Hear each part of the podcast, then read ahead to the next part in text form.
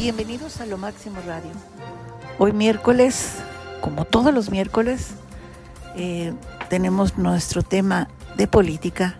Y si bien estamos en Sudamérica, es fundamental tener que hablar de economía en Sudamérica. Y por supuesto, una noticia que nos encanta y que acabamos de informarnos, el presidente Joe Biden ha dado este martes un paso adelante en la regulación de armas uno de los temas que más polarizan los estadounidenses. El mandatario ha firmado una orden ejecutiva que refuerza los controles de las ventas de armas de fuego. La iniciativa pretende hacer más difícil que las pistolas y rifles terminen en manos de personas con problemas mentales, antecedentes penales o de abuso doméstico. Y también hacer más sencillo para policías y jueces quitar el armamento a quien representa un peligro potencial para su comunidad. Biden ha hecho el anuncio en Monterey Park, un suburbio del este de Los Ángeles que vivió en enero pasado un tiroteo que dejó a 11 muertes y 9 personas heridas en un estudio de baile horas antes del Año Nuevo chino. Fue terrible, la verdad, lo recuerdo perfectamente. ¿Lo recuerdas tú, Nelson? ¿Cómo estás? Muy buenos días. Sí, sí, claro, naturalmente, sí. E, eso hizo, una hizo mucha noticia, hizo mucho ruido en Estados Unidos, en el mundo, ¿no? Porque fue absolutamente una locura, de modo que no tenía explicación en el momento, sobre todo cuando se estaba realizando, recién había finalizado, un festival que reunió a familias, eh, niños, eh, familias completas, ¿no?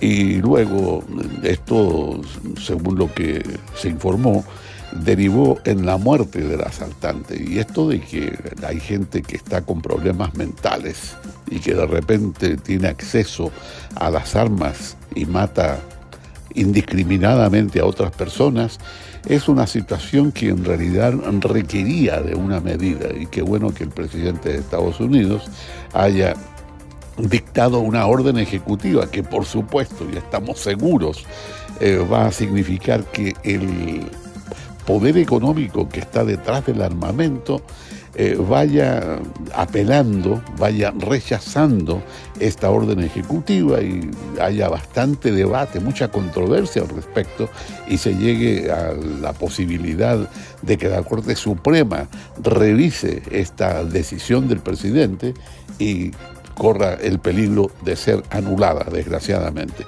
Que hay que tomar medidas, sin duda que hay que tomarlas. Hay que parar con esta locura de las matanzas indiscriminadas de personas y qué bueno que tengamos iniciativas como la que acabas de comentar, Yanate. Pero estamos en Sudamérica y es positivo de que vayamos a otros aspectos eh, de la actualidad política, económica y sobre todo financiera. ¿Qué te parece?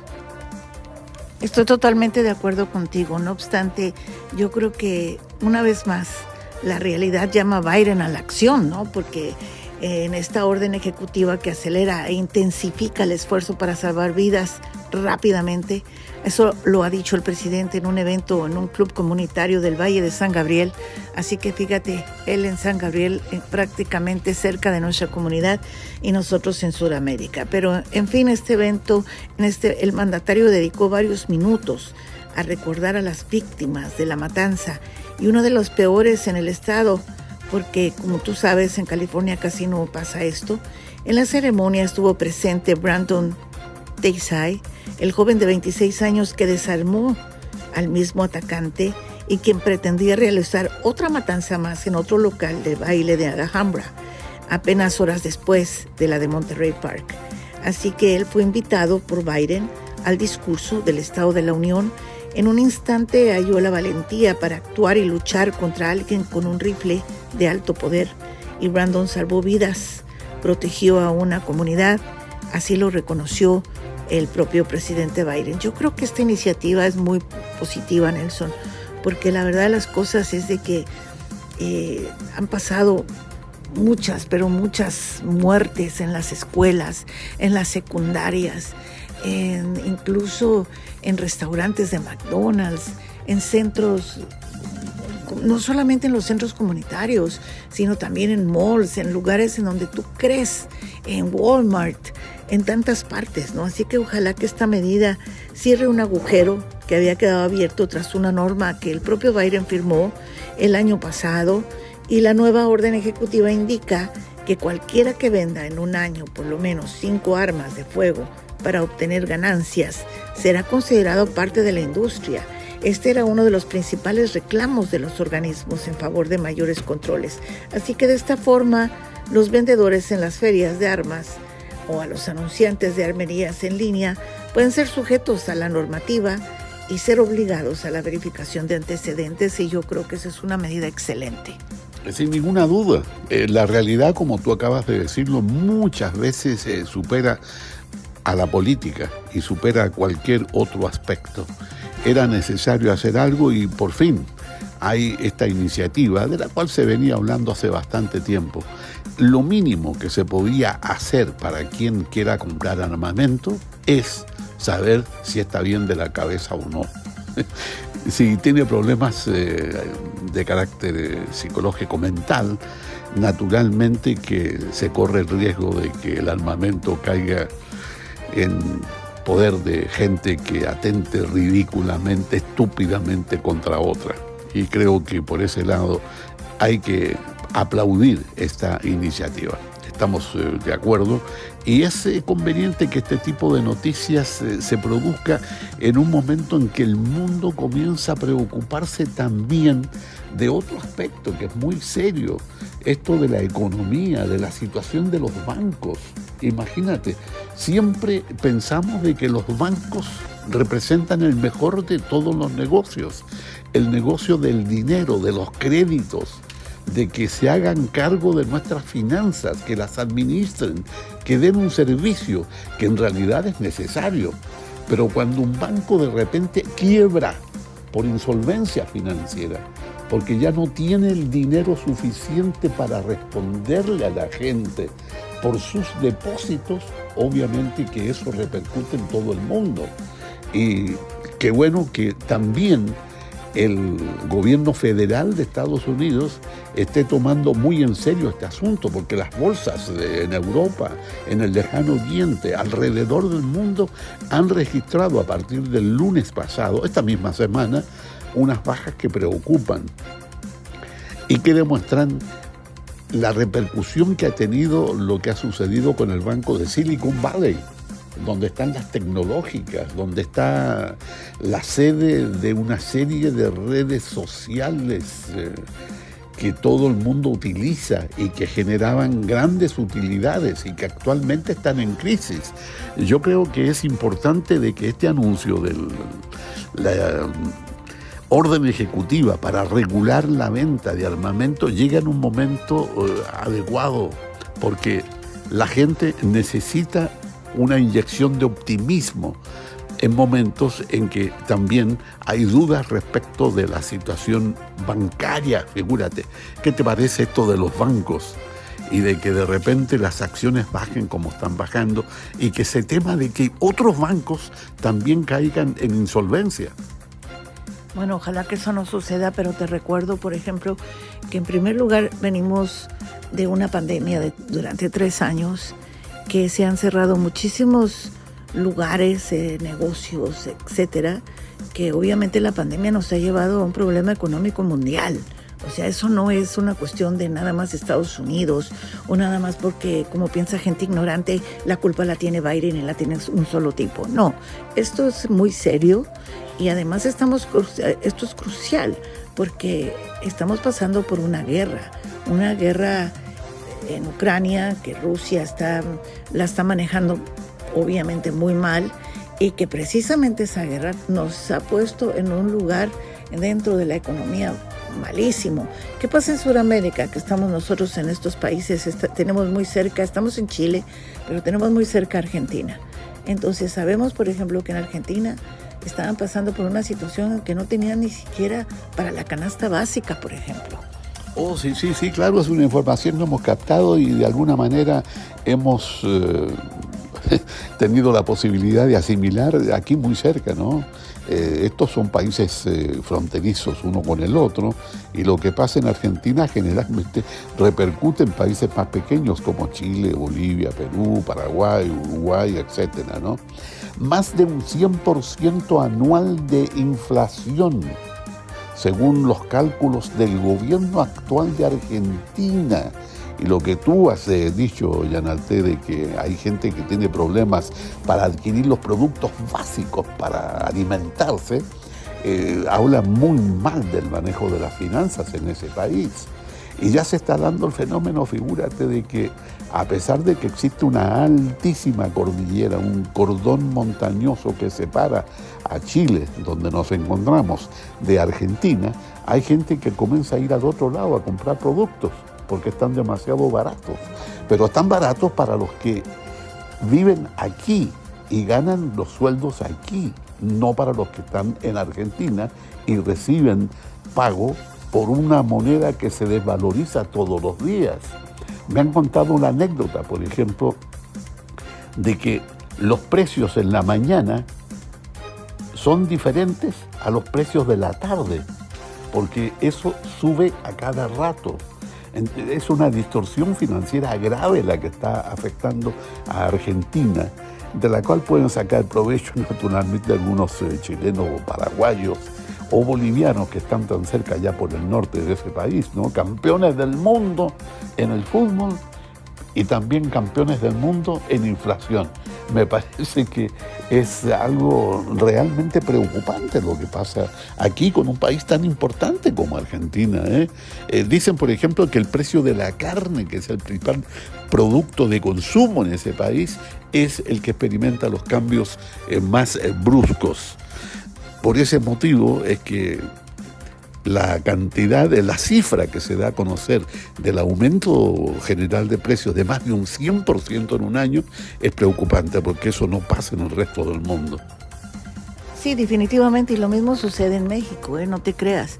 En México también han subido muchísimo los artículos, pero eh, la, sin embargo, este, la valorización del dólar actual y del peso ha subido eh, estábamos, a 18, estábamos a 20 dólares y ahorita estamos a 18, pues es un avance, ¿no? Pero también, y obviamente los, los que no saben dicen, no, pues es el narcotráfico el que mantiene el país. Y yo te diría que no, que somos las personas que vivimos en otro país, los que mandamos remesas y ayudamos a nuestras familias y ese dinero se ha acrecentado este año, pero grandemente. Entonces, eh, gracias a eso también el país pues ha, tenido un, pues valores significativos. Además, no te olvides, mira, la, gente critica mucho este gobierno de México y tal. Sin embargo, yo veo muchas cosas positivas. Un aeropuerto extraordinario, eh, Santa Lucía. He visto, por ejemplo, ahora el tren Maya, que, que que es fantástico. En fin, son muchísimas cosas positivas que ha hecho este presidente López Obrador, para mi gusto, ¿no? Y los, los muchachos pueden estudiar gratuitamente, los adultos de la tercera edad pueden recibir sus remesas cada mes y comprar sus medicamentos. En, fin, ha progresado México, ¿no? Pero sí, Argentina está muy mal. Y qué triste porque es un, es un país muy bonito, muy bello. ¿Y tú cómo ves la economía aquí en Chile? Bueno, acá realmente la situación es muy distinta porque las eh, cifras eh, demuestran todo lo contrario. Hay una tendencia a controlar los precios, a controlar la inflación, tal como ha ocurrido en Estados Unidos, aumentando las tasas de interés, o sea, el precio del dinero por parte del Banco Central de este país, acá en Chile, eh, de modo que hay más optimismo, hay una actitud más positiva de parte de la población en general. Y fíjate, eh, hoy en la mañana tuvimos la oportunidad de andar eh, en un sector financiero de la ciudad de Santiago y nos dimos cuenta de que la gente negocia dólares, compra, vende de manera completamente normal. 818 pesos por cada dólar es una cantidad ni exagerada, ni baja, ni alta, y el sistema funciona de manera normal. Sin embargo, en Argentina, el dólar y los precios en general de los productos esenciales eh, van experimentando cambios día a día. De modo que son dos situaciones totalmente distintas. Y como tú bien señalabas, el caso de México con la valorización del peso mexicano frente al dólar, tú lo dijiste muy bien, el dólar en algún momento llegó a costar 21 pesos. Y sin embargo, recientemente, y 22 también, recientemente ha llegado a los 17 pesos y fracción, lo cual demuestra de que el manejo de la economía, el manejo de la situación financiera por parte del gobierno de México es muy diferente al manejo eh, del gobierno peronista que existe en Argentina y al gobierno de izquierda incluso que existe aquí en Chile. Son situaciones distintas y espero de que vayan resolviéndose porque se calcula que el 10% de los argentinos vive en la indigencia. Figúrate, es mucho.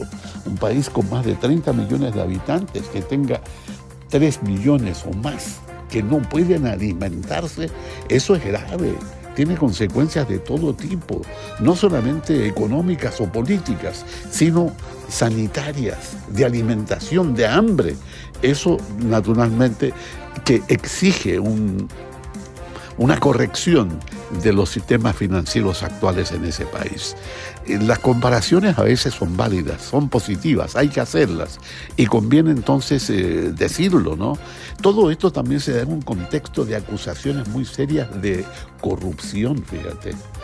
Lo mismo que se denuncia en México a diario, se ha dado muy fuerte en Argentina y aquí tenemos las, consecuencias, los resultados de lo que puede significar la corrupción. Definitivamente, pero yo creo que lo de la corrupción actualmente se está en México se está solucionando de manera positiva, ¿no? Porque pues, pues eh, como tú viste está Luna metido en la cárcel y, y, qué bueno no que esté metido en la cárcel y qué bueno que salgan otros nombres a relucir. Eh, García Luna está eh, pagando lo que hizo no que eso es terrible. Así que esperemos que la corrupción pues si no se soluciona, se componga un poco en México, yo creo que con este presidente, por eso es que le cae muy gordo a muchísima gente, ¿no? Porque obviamente se han visto eh, pues no muy bien. Entonces, especialmente algunas personas de cuello blanco. Pero en fin, esa es, es, es, la verdad de las cosas. Yo eh, eh, me siento muy positiva con esto que acaba de firmar Biden. Espero que sea que los dos partidos estén de acuerdo y que lo apoyen los republicanos con esto que acaba de hacer Biden, sinceramente. Y también espero que, que se solucionen muchos problemas económicos en Estados Unidos. Es imposible comprar una casa, es imposible eh, rentar una casa, fíjate, ya no, ya no comprarla, rentarla, ¿no? ¿Por qué? Porque te piden, te exigen tres meses y un depósito y etcétera, etcétera, y que tienes que tener un este, crédito impecable y cosas de esas. Entonces, obviamente, muchísima gente está viviendo en la, en la calle y con estas temperaturas tan bajas, etcétera, yo creo que ha sido muy duro para, para, este país. Sin embargo, te vuelvo a repetir, yo no creo que tenga la culpa un hombre, ni siquiera tampoco ni, los demócratas, ni, o sea, no es así como lo pintan, ¿no? Eh, me gustaría muchísimo, de verdad, que la gente se diera cuenta que estamos viviendo una etapa difícil en todo el mundo, en todo el mundo y que además la economía pues ha sufrido muchísimo con lo de la pandemia y ha sufrido muchísimo pues con los problemas globales de una pues de, una guerra definitivo. Eso eso que, que vamos a hacer o sea ojalá ojalá que yo pensé Putin va a reflexionar pero por lo que yo veo no reflexiona absolutamente nada, al contrario, tengo entendido que en estos momentos está siendo más duro, más fuerte y está siendo una guerra de verdad macabra. Sí, sí, sí, sí, sí. Llegan eh, noticias muy desalentadoras de Ucrania a raíz de estos bombardeos indiscriminados contra la población civil. Eh, ya no se trata de militares contra militares, sino de un armamento pesado un armamento sofisticado, avanzado, para atacar la población por, porque sí, nada más. Eh, obviamente que esto es condenable y al mismo tiempo fíjate que ya la Corte Internacional de Justicia se dice que está comenzando a documentar crímenes de guerra que serían eh, penados eh, a futuro o en la medida que se detenga a los responsables ya durante plena guerra. Aunque sea simbólico, esto es una nota importantísima. Pero ¿qué te parece aquello de que en Naciones Unidas están surgiendo voces para prohibir o para tratar de extinguir el cultivo de la hoja de coca en el mundo? Yo creo que es una noticia que deberíamos comentar más adelante, ¿eh? Porque tiene consecuencias serias, sobre todo acá en Sudamérica, donde la coca, no la cocaína, la hoja de coca, tiene aplicaciones médicas y comprobadas. Bueno, lo mismo sucede con la marihuana. Siempre han dicho que la marihuana tiene cosas muy positivas también y que es medicinal en, con algunos aspectos, no con el consumo de fumarla todos los días, ¿no? O sea, pero sí, efectivamente yo creo que eso, eso de la coca y su prohibición va, va a ser un golpe muy fuerte para Sudamérica, especialmente para Bolivia. Pero em, esperemos que sea para algo positivo. Y no sé cómo va cómo va a actuar el gobierno del señor aquel eh, Arce y el otro que sigue gobernando de alguna manera detrás de, ¿no? O debajo de la mesa, pero eh, el señor Morales sigue de cualquier manera orquestando todo, ¿no? Entonces, para, yo creo que para él va a ser el golpe más fuerte, para él y sus achichincles, definitivamente.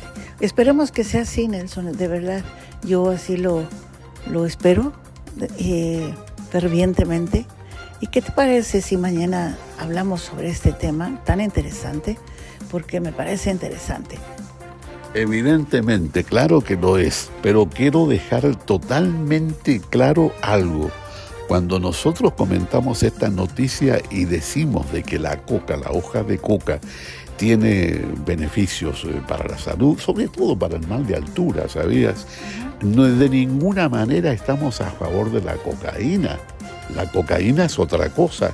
Estamos hablando de una hoja de coca, un producto vegetal que se ha cultivado por generaciones en algunos países de Sudamérica, no solamente Bolivia, también Paraguay y Colombia, ¿no? Eh, de modo que hay que señalarlo. Estamos eh, comentando algo y estamos al mismo tiempo pronunciándonos categóricamente, categóricamente en contra de la cocaína, que es un producto derivado de la hoja de coca. Pero la hoja de coca medicinal es otro asunto, es otro mundo. Yo creo que sí, ¿eh? vale la pena comentar este tipo de situaciones más adelante. Así es, así que mañana continuamos con esta conversación. Te agradezco muchísimo tu participación el día de hoy y bueno, obviamente yo creo que señalamos varias cosas muy interesantes. Lo del armamento me pareció genial. Le agradezco a Byron porque es algo muy preocupante. Estados Unidos está muy mal. Te recuerdo, por ejemplo, no solamente lo de Walmart, sino lo de los niños, lo de los niños en esa escuela en Texas, que se perdieron tantas vidas, ¿no? Ubalde. Eh, eso fue terrible. Así que ojalá que le permitan y que los republicanos apoyen esto que él ha firmado el día de hoy. Así que bueno, mejor dicho, el día de ayer, ¿correcto? Sí, ok. Pues eh, te espero mañana, Nelson, una vez más y te agradezco profundamente. Les mandamos saludos a todos desde Santiago de Chile y por favor continúen en sintonía porque el día de hoy tenemos a Pepe Arispe con sus programas tan interesantes que nos hacen mucha falta, sinceramente, porque en estos momentos también todos tenemos problemas mentales. Muchísimas gracias, hasta mañana y tengan una tarde placentera. Sigue escuchando nuestra música aquí en Lo Máximo Radio.